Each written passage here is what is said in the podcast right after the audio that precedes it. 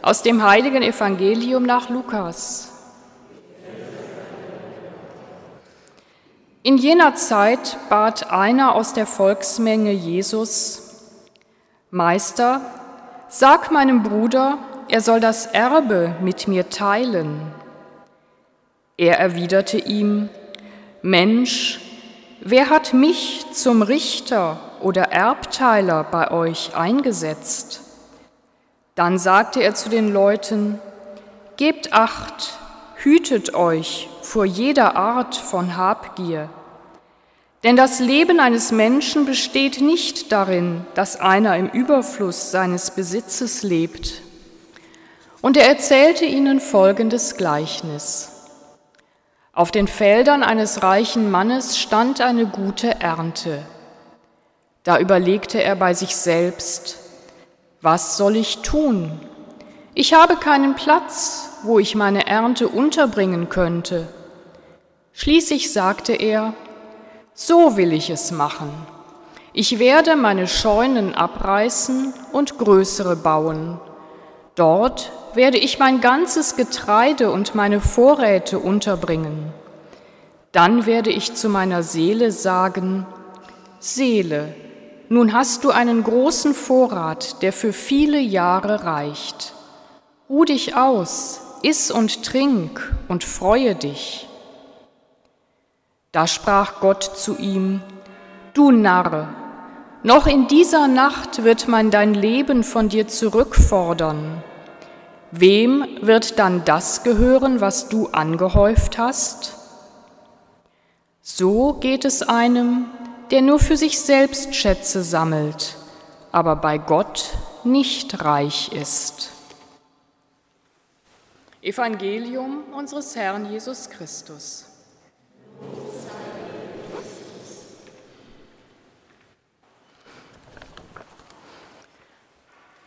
Liebe Mitfeiernde, haben Sie sich für das Alter auch gut abgesichert?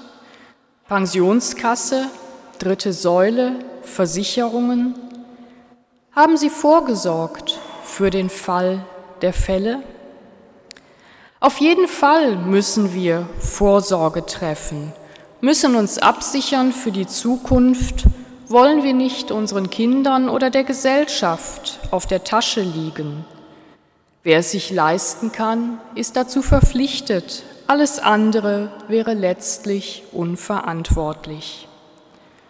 Und so gesehen handelt der reiche Mann aus dem Gleichnis doch sehr vernünftig. Er baut vor. Er macht sich Gedanken, wie er die gute Ernte auch gut anlegen kann, wie er sich absichern kann für schlechtere Zeiten. Und dennoch, er kommt nicht gerade gut weg in der Geschichte. Was macht er denn nun falsch? Ist er tatsächlich ein Narr, weil er für die Zukunft vorausplant und versucht, sich abzusichern?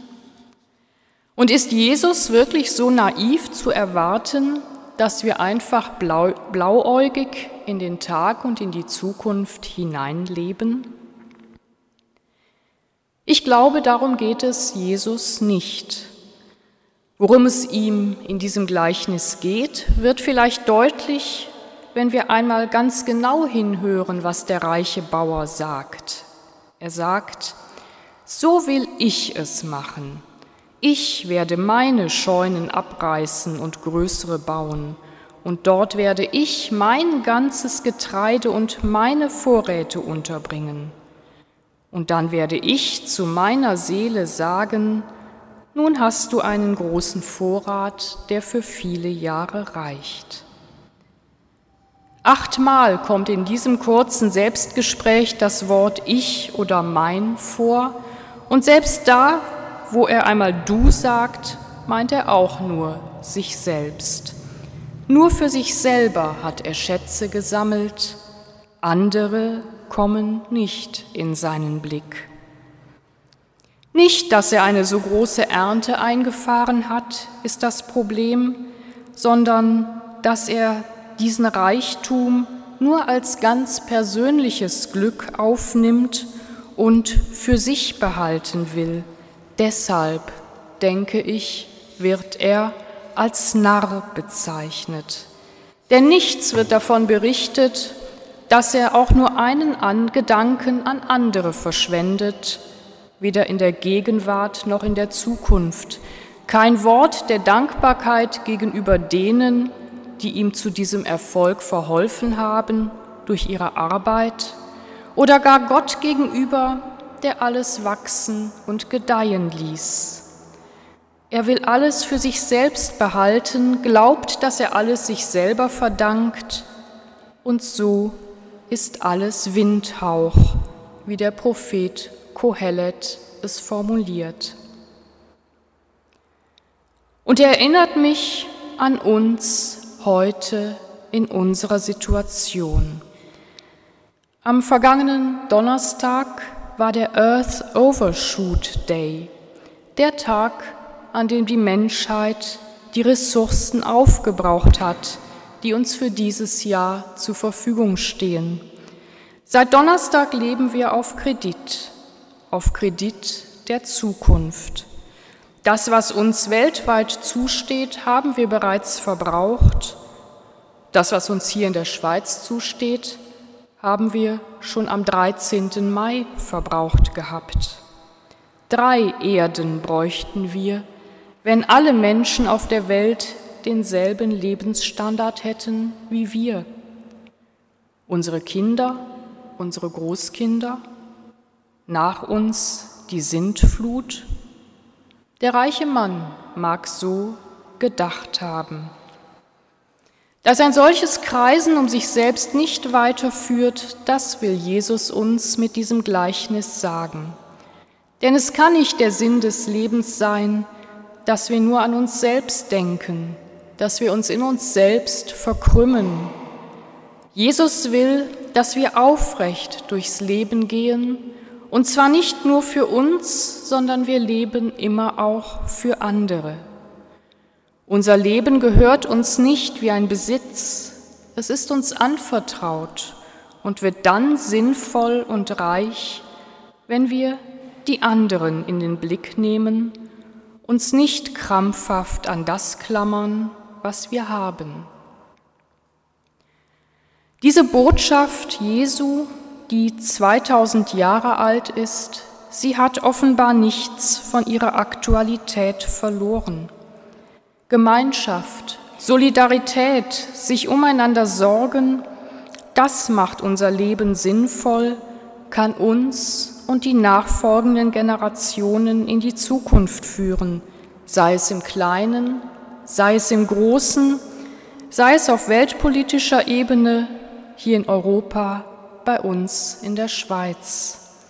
Soziale Gerechtigkeit ist dann möglich, wenn eine Gesellschaft nicht aus lauter Individuen besteht, die sie um sich selbst kreisen, sondern wenn jeder und jede erst einmal fragt, was braucht der andere, die andere.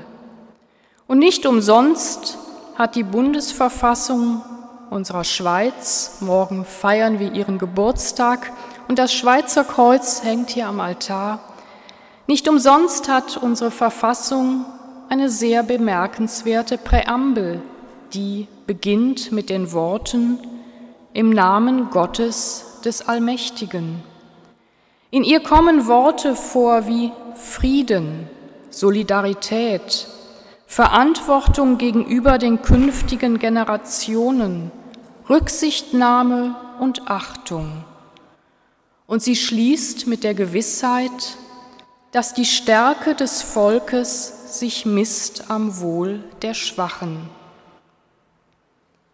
Schön wäre es, wenn das Wirklichkeit wäre, wenn das umgesetzt würde in der täglichen Praxis und nicht immer wieder überdeckt wird durch die Angst, zu kurz zu kommen.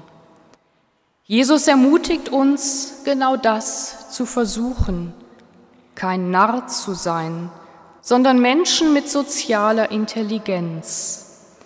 Uns dabei nicht selber aufzugeben, sondern Gleichgewicht zu suchen untereinander. Wegzukommen von der Frage, ob die anderen es nun verdient haben, dass ich ihnen Anteil gebe an dem, was ich habe, sondern ihnen abgeben einfach, weil ich es kann und weil sie es brauchen. Gelassenheit, Großzügigkeit, so kann Leben gemeinsam und in Zukunft gelingen. Mit angemessener Absicherung, doch ohne krampfhafte Sorge. Dann gehen wir in eine gute Zukunft miteinander.